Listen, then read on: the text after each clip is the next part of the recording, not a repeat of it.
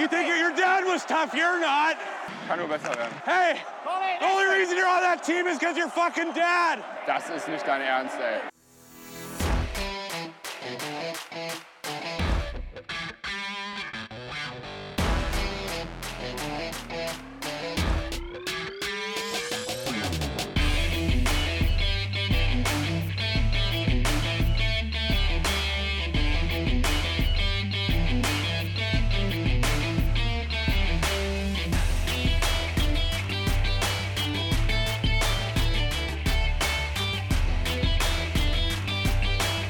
Donnerstagabend, ziemlich genau 20.30 Uhr. Herzlich willkommen zu Trash Talk Nummer äh, 68.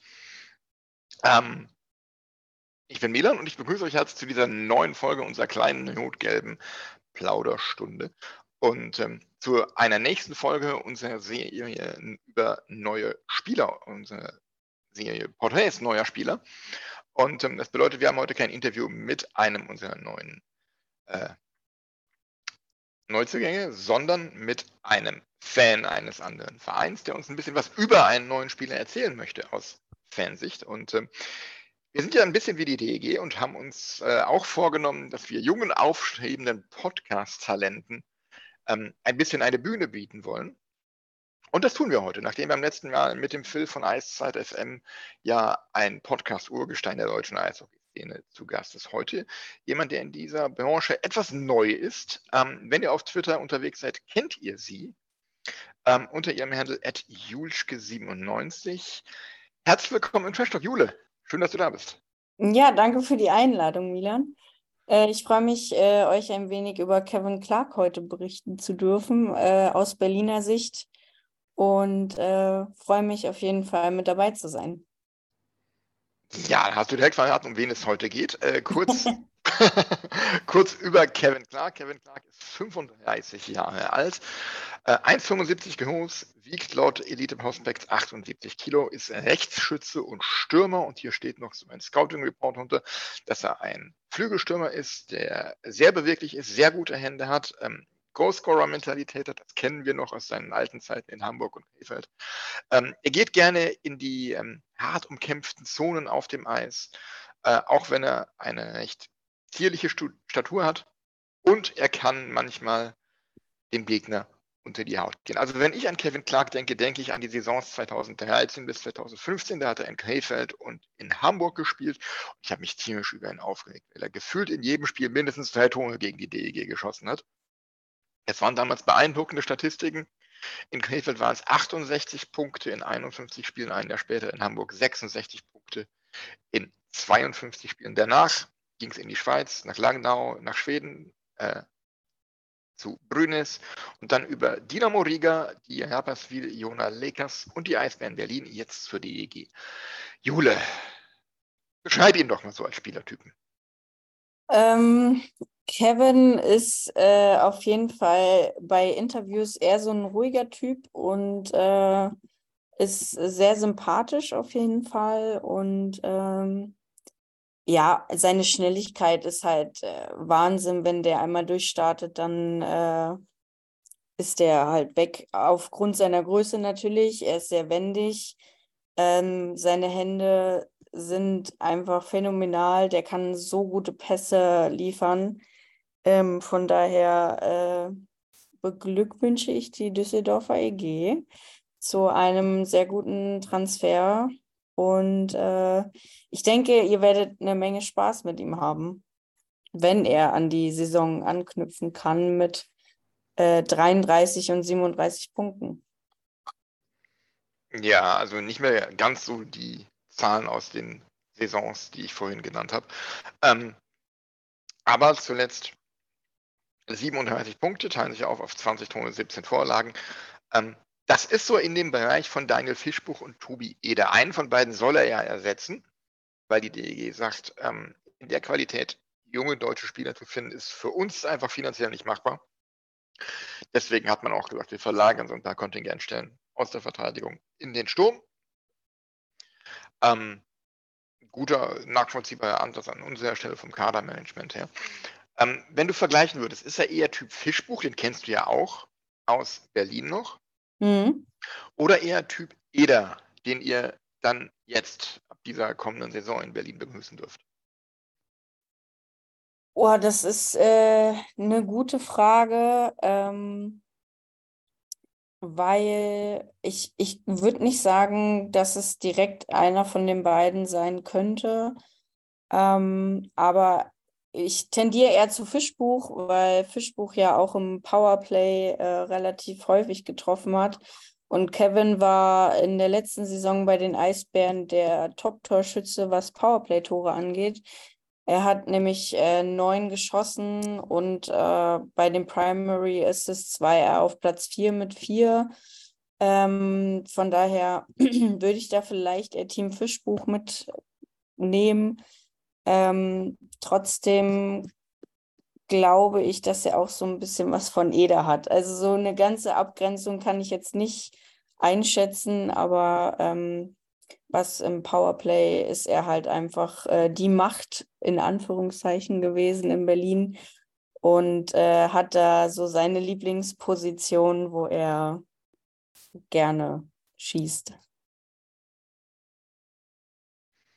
Auch so äh, wie bei Daniel Fischbuch, Ovis Office, also da im Bully und den One-Timer warten, oder hat er da andere Moves, die er so gerne auspackt?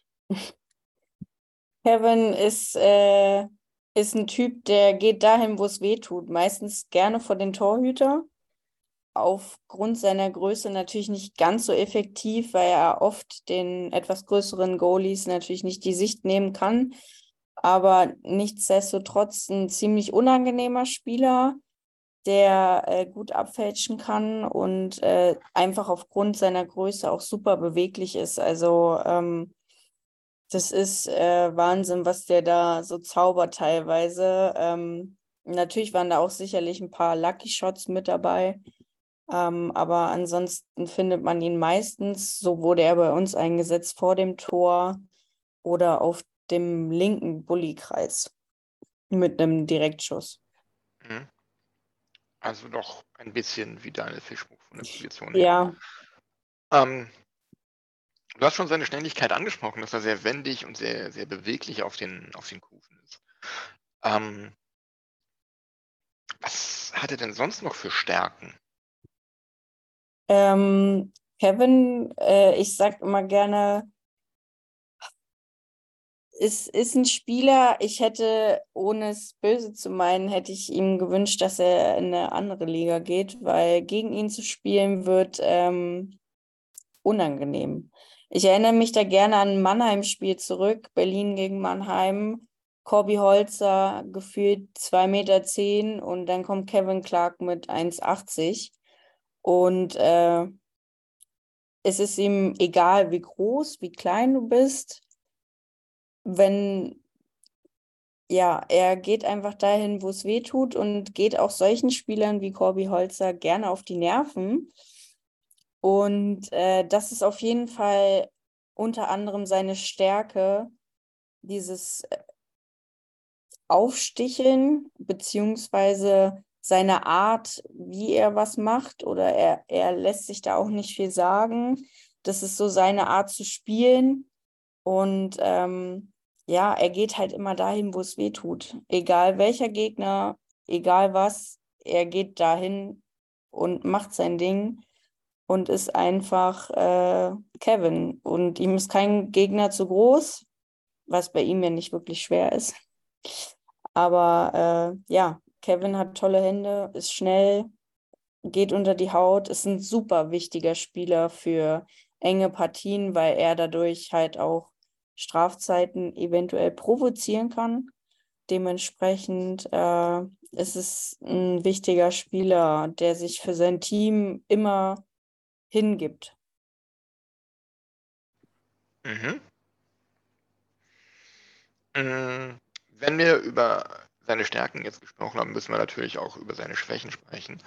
Ähm, ich nehme an, aufgrund seiner Statur, seiner, seiner geringen Größe und seines leichten Gewichts könnte das zu einem gewissen Teil zumindest die Körperlichkeit sein, die ihm fehlt.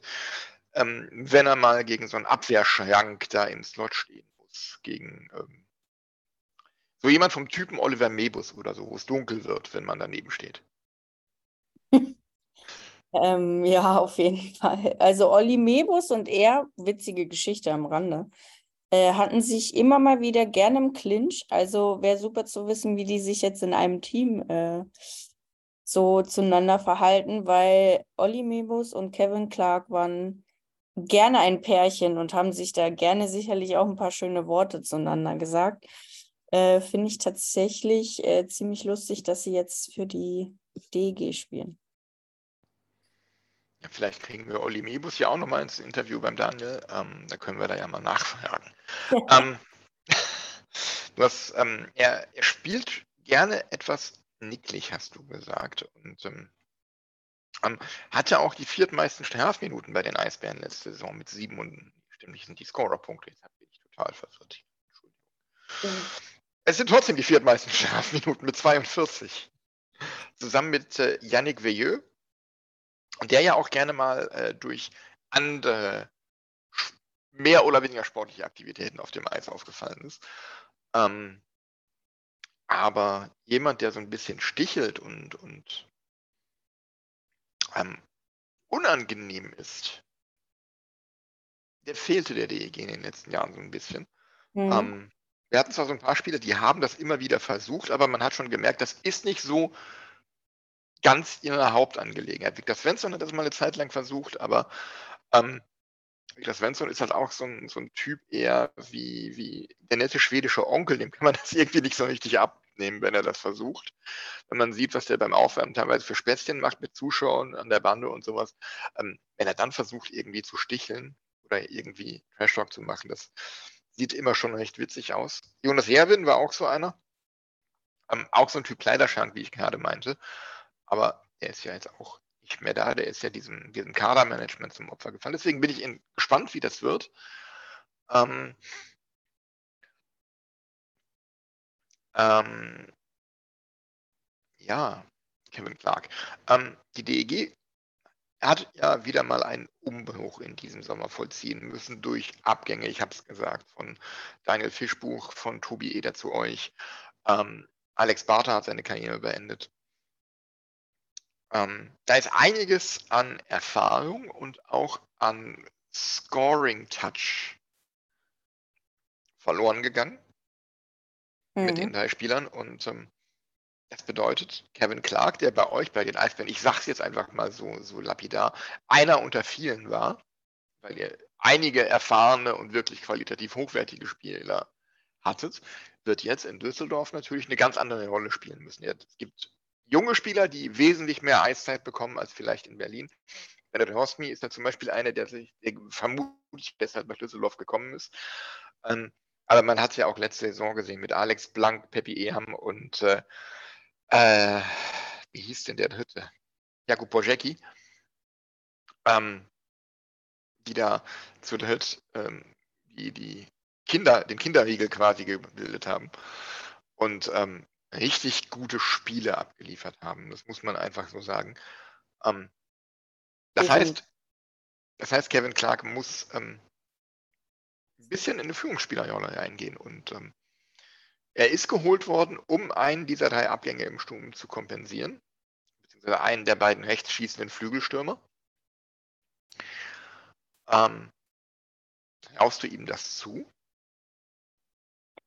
Ähm, ich glaube, die letzte Saison war für alle schwierig im Team. Ähm, und die Führungsspieler bei uns waren ja mehr oder minder da.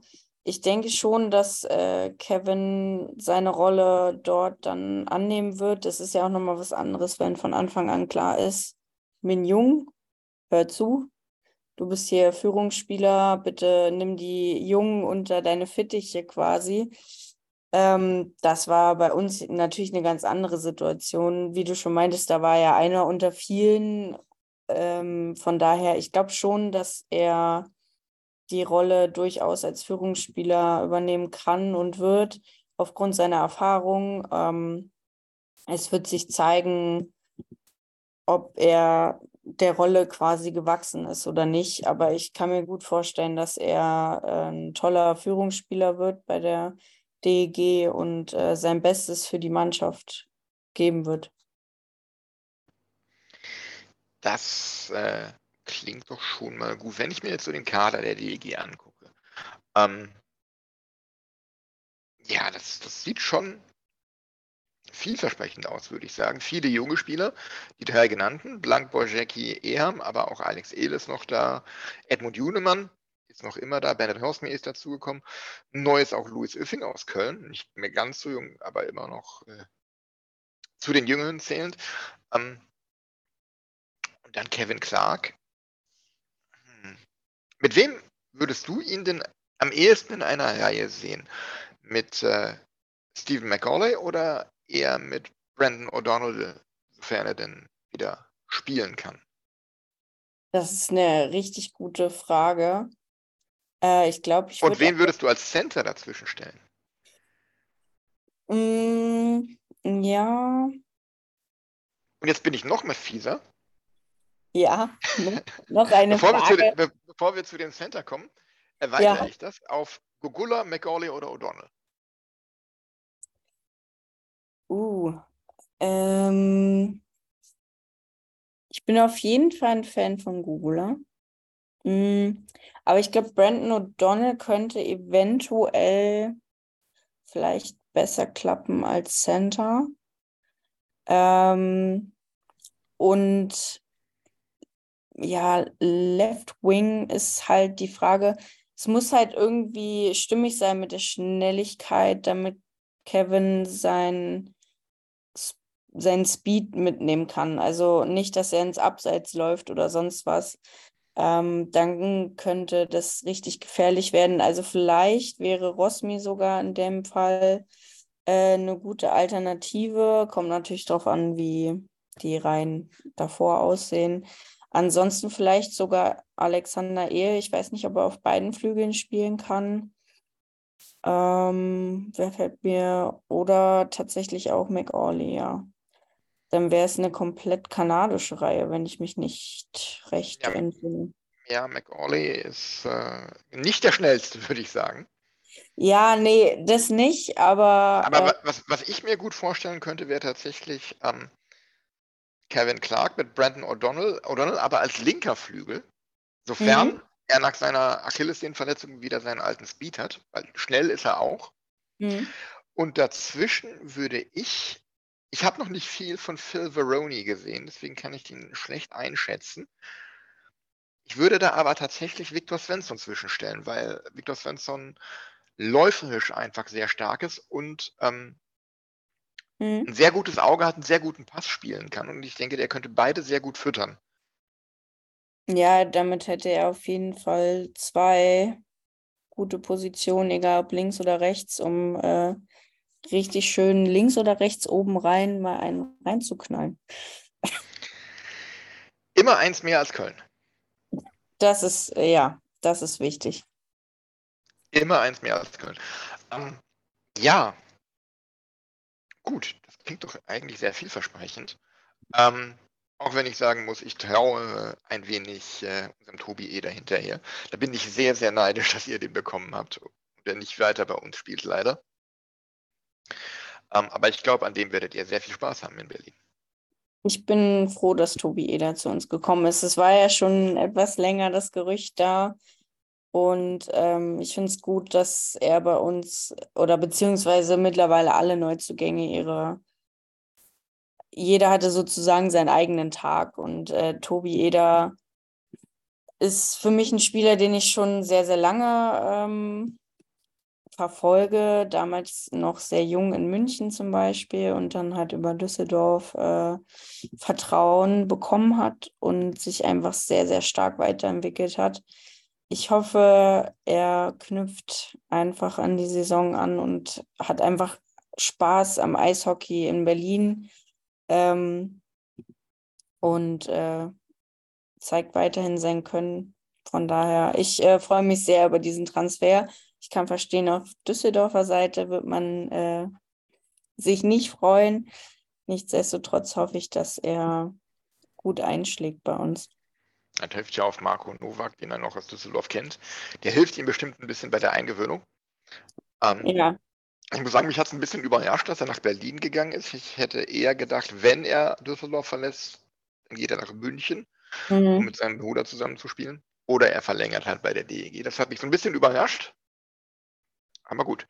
Ähm, es sei ihm gegönnt und ich wünsche ihm, dass das klappt und funktioniert. Und Tobi, wenn du das hier hören solltest, äh, wenn es nicht funktioniert, den Weg nach Düsseldorf kennst du ja. Ähm, ja, gibt es sonst noch was, was wir über Kevin Clark wissen müssen? Mm, gute Frage. Nee, Kevin ist, äh, wir hatten ihn im Fanbogen, falls man den Fanbogen in Berlin nicht kennt, mache ich auch mal ganz kurz äh, Werbung. Kommt gerne vorbei. Äh, dort gibt es äh, meistens immer was Kühles zu trinken, sei es alkoholisch oder nicht alkoholisch. Da kommt man zusammen und äh, quatscht. Da gibt es äh, auch keine, ja, kein böses Blut in dem Anführungszeichen. Und äh, da machen wir oft ähm, einen Spielertalk. Und äh, Kevin äh, war halt äh, einer der letzteren Spiele halt da und ähm, hat sich alle Fragen angehört und über sich ergehen lassen ähm, und übersetzen lassen in dem Fall. Von daher ist, äh, ein toller Typ, ist äh, ein sehr ruhiger Typ, wie ich schon meinte, und äh, wird sicherlich ähm, der DG gut tun. Ich hoffe, er schießt viele Tore, außer gegen Berlin. Aber das haben Berliner, Ex-Berliner so an sich. Äh, da drehen sie erst richtig schön auf. Von daher ähm, werdet ihr sicherlich viel Spaß mit ihm haben. Wir sind ein wenig traurig, dass äh, er gehen musste. Ähm, mal sehen, ob das kompensiert werden kann, aber wahrscheinlich. Ich sich, sicherlich hat auch sein Alter was damit zu tun. Aber ansonsten ist es halt einfach ein toller Typ und er hat sicherlich auch immer den einen oder guten Trash-Talk auf den Lippen. Aber ihr habt ja mit Tyroning da durchaus äh, hochwertigen Ersatz bekommen aus Ingolstadt. Ja, Ähm, ich hoffe, dass Tobi Eder nicht äh, regelmäßig gegen die DEG trifft. Dieses Phänomen ist, glaube ich, sehr gut bekannt. ähm, und ich hoffe vor allem, dass äh, Tobi Eder zumindest in den Heimspielen der Eisbären gegen die DEG nicht so oft trifft, damit man diese Torhymne nicht so oft hören muss. dabei finde ich äh, andere Torhymnen viel schlimmer. Aber ich kann auch verstehen, dass unsere ziemlich nervt. Ähm, ich muss sagen, mich persönlich nervt das Halleluja Berlin am, Anfang am meisten. Das hinten raus äh, mit Pittiplatsch finde ich noch ganz witzig. Ja, ich weiß gar nicht. Das ist auf jeden Fall aus einem Song von äh, über Brandenburg eigentlich. Ich weiß leider den Interprete Interpreten nicht mehr, aber da singt der Halleluja Berlin. Und daher ist es auch. Ja, Reinhard Grebe ist es. ah. Ja, in Brandenburg ist schon wieder jemand in den Baum geguckt. Das äh, singt er da ganz gerne. Okay, ich habe mir das noch nie angehört, weil mir dieses Halleluja Berlin so abschreckt. Ja, sagen aber viele tatsächlich. Also, äh, aber irgendwie muss man ja auch äh, sein Special haben. Ja, wir haben auch seit über 30 Jahren, glaube ich, das gleiche. Gut, Jule, dann würde ich sagen, vielen Dank, dass du die, dir die paar Minuten Zeit genommen hast hier heute Abend. Und ähm, ja, wenn ihr auf Twitter seid, dann folgt ihr doch gerne einfach mal, kann ich nur empfehlen. Ähm, du bloggst auch, habe ich gehört, gelesen. Ja, Neuerdings. ähm, ich darf für den äh, Eis Berlin Blog äh, bloggen. Wow, danke dafür. War schon wieder eine super Kombi. Ähm, ja, und mir wurde die Chance gegeben, aufgrund eines Tweets von mir, äh, warum es denn so viel, so wenig Frauen äh, in der Berichterstattung, sei es Podcast oder Blog oder was auch immer gibt. Und äh, ja, bin äh, Kevin durchaus dankbar und äh, darf äh, auch bald über die Eisbären Juniors Frauen schreiben. Dort bin ich mit dem Presseverteiler. Ich möchte gerne ähm, auch den Spielerinnen eine Plattform bieten, unter anderem, weil ich das sehr wichtig finde. Hockey is for everyone. Und äh, ja, berichte dementsprechend auch über die Youngsters, wie über Jonas Stettmer oder Nikita Quapp weil mir das wichtig ist, dass äh, auch die jungen Spieler ihre Chance kriegen und äh, genau vorgestellt werden, damit man überhaupt weiß, wer das ist und äh, möchte so wenig, ja, so wenig wie möglich, dass sie miese Kommentare abkriegen, weil sie noch so jung sind äh, viele verstehen halt nicht, dass Eiszeit und Entwicklung irgendwie miteinander zusammenhängen und äh, dass da halt einfach Erfahrung man braucht. Und ja, mir ist es wichtig, dass man die Spieler halt so kennenlernt. Ja, und vor allem auch gerade bei jungen Spielern. Eiszeit ist wichtig und sie müssen halt, man muss ihnen auch erlauben, Fehler zu machen, denn nur aus Fehlern können sie lernen und können sich verbessern. Ja. Finde ich ganz wichtig. Deswegen, ähm, Natürlich sind Fehler immer schade, aber gerade jungen Spielern, denke ich, kann und muss man sowas verzeihen. Definitiv. Äh, ich meine, kein Meister ist vom Himmel gefallen. Von daher, äh, ohne Fehler kann man nicht lernen. Gerade in diesem Sport ist es so wichtig, äh, die Minuten zu sammeln. Und ja, wenn daraus ein Gegentor entstanden ist oder eine Strafe, mein Gott, es ist halt so, es ist ärgerlich, es ist auch okay. Man kann sich selbst darüber ärgern, dass man vielleicht eine falsche Entscheidung getroffen hat. Aber im Endeffekt geht es ja darum, daraus zu lernen und äh, vielleicht Spielsituationen besser lesen zu können. Dann zieht ihr nicht nach links, sondern nach rechts und äh, ich ziehe halt mit. So, genau. ähm, von daher, äh, Fehler muss, muss man machen. Richtig, müssen erlaubt sein. Und wichtig ist halt, dass man daraus lernt. Jule, ich danke dir für diesen kurzen Einblick in äh, oder über Kevin Clark. Ähm, Sehr gerne. Und dann äh, wünsche ich dir einen schönen Abend. Vielen Dank und äh, vielleicht bis zum nächsten Mal.